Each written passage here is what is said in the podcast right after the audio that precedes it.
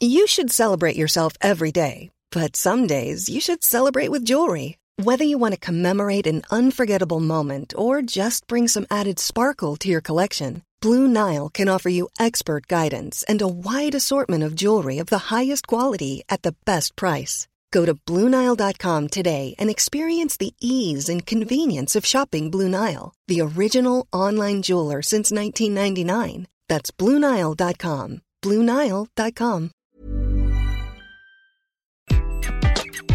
Bonjour, dans cet épisode, je vais vous donner 6 actions pour agir contre le stress des salariés en entreprise. Je suis Gaël Châtelain-Berry, bienvenue sur mon podcast Happy Work, le podcast francophone le plus écouté sur le bien-être au travail. Je vais être honnête avec vous, quand j'ai lancé le sondage la semaine dernière sur mon compte LinkedIn pour savoir si votre niveau de stress entre avant et après la pandémie avait baissé, je m'attendais vraiment à ce que la majorité réponde oui, il a baissé. J'étais loin, très très loin d'avoir raison.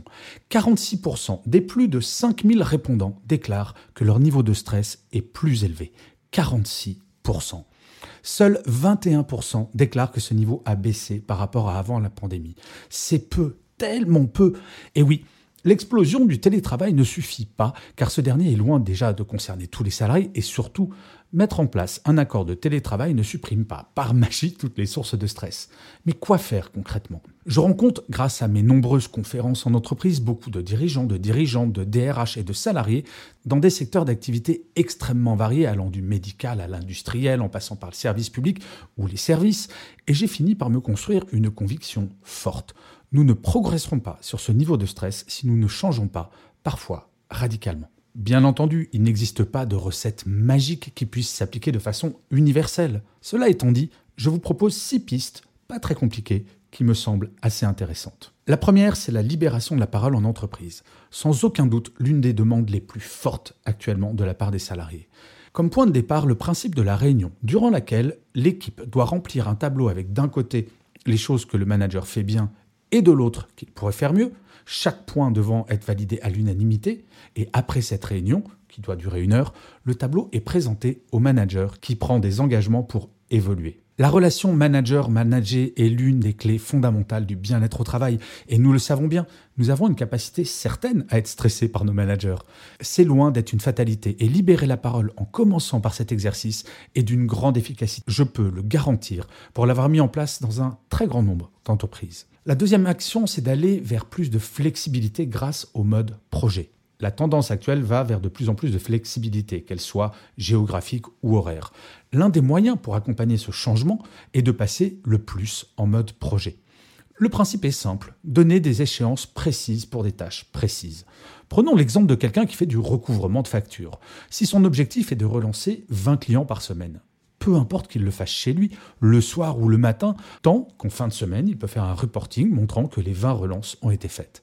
Cela permet par ailleurs de développer une relation de confiance plus forte. La troisième piste, c'est l'évaluation régulière du management. Selon une étude Gallup, plus de 50% des démissions sont dues au management. On quitte un manager, pas une entreprise. De plus en plus d'entreprises font évaluer leur manager de façon trimestrielle par leur équipe. Le principe Cinq questions auxquelles les managers répondent chaque trimestre de façon anonyme. Par exemple, votre manager est-il bienveillant? Est-il disponible? Vous apprend-il des choses? Vous sentez-vous bien dans votre travail? Le fait que ce soit récurrent permet de piloter et, le cas échéant, de former les managers qui seraient mal notés. Il ne s'agit pas de punir, mais bien de faire progresser la qualité du management. Par ailleurs, pour le recrutement, pouvoir dire à un candidat que c'est lui ou elle qui évaluera son manager, c'est très impactant. La quatrième piste, c'est la semaine de 4 jours. C'est une tendance très lourde du marché et les entreprises mettant cela en place ont un gigantesque avantage pour fidéliser et recruter les salariés. Commencer une réflexion, faire des tests sur une équipe pilote, impliquer les salariés dans la réflexion, cela permet d'éviter les éventuelles frustrations. J'ai été très étonné de constater que même sur des secteurs où cela semble compliqué, cette réflexion a commencé. Je pense par exemple au BTP, où sur les chantiers, la semaine de 4 jours commence à être testée. Vous trouverez dans le descriptif de cet épisode deux liens vers des articles qui sont intéressants sur le sujet de la semaine de 4 jours. Le cinquième point, c'est de repenser le travail en présentiel. Il n'est pas possible d'envisager l'avenir du travail sans revoir de fond en comble les façons de travailler en présentiel. Intégrer du télétravail sans pour autant changer nos façons de travailler en présentiel n'a aucun sens. Pourquoi serais-je motivé pour aller au bureau pour faire un travail que je pourrais faire de la même manière en restant chez moi tranquillement? Pour repenser le travail en présentiel, il faut en permanence avoir en tête cette question pour tous les métiers. Quel est le sens d'être au bureau? Le présentiel n'a de sens que pour le travail collaboratif, pour les échanges.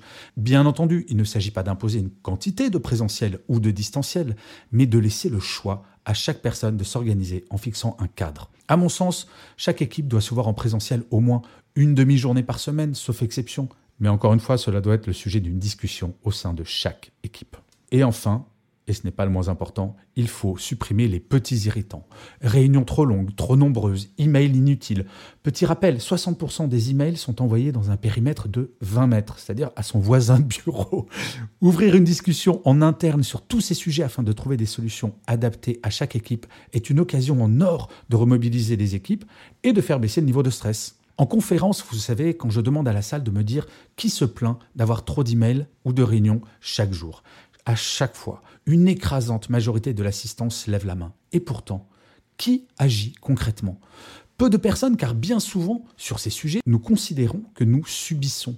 Il est temps d'agir à titre individuel, en commençant par notre environnement direct, notre équipe. Plus que jamais, le bien-être au travail est au cœur de tout. Sans salariés qui vont bien, pas d'entreprise qui va bien. Un exemple, c'est une étude Gallup qui a montré que les employés ayant un meilleur bien-être au travail ont un taux d'absentéisme inférieur de 41% à celui des employés ayant un faible bien-être au travail.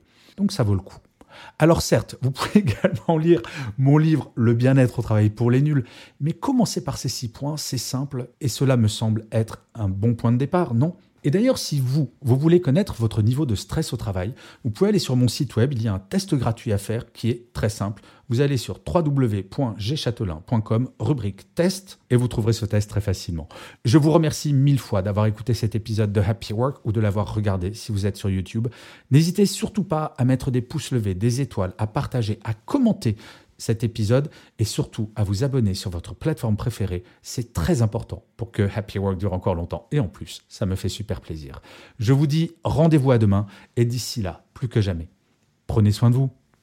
Salut les amis.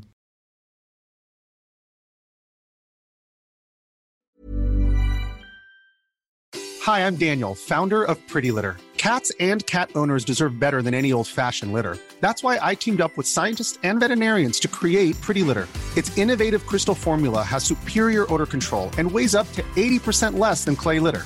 Pretty Litter even monitors health by changing colors to help detect early signs of potential illness. It's the world's smartest kitty litter. Go to prettylitter.com and use code ACAST for 20% off your first order and a free cat toy. Terms and conditions apply. See site for details.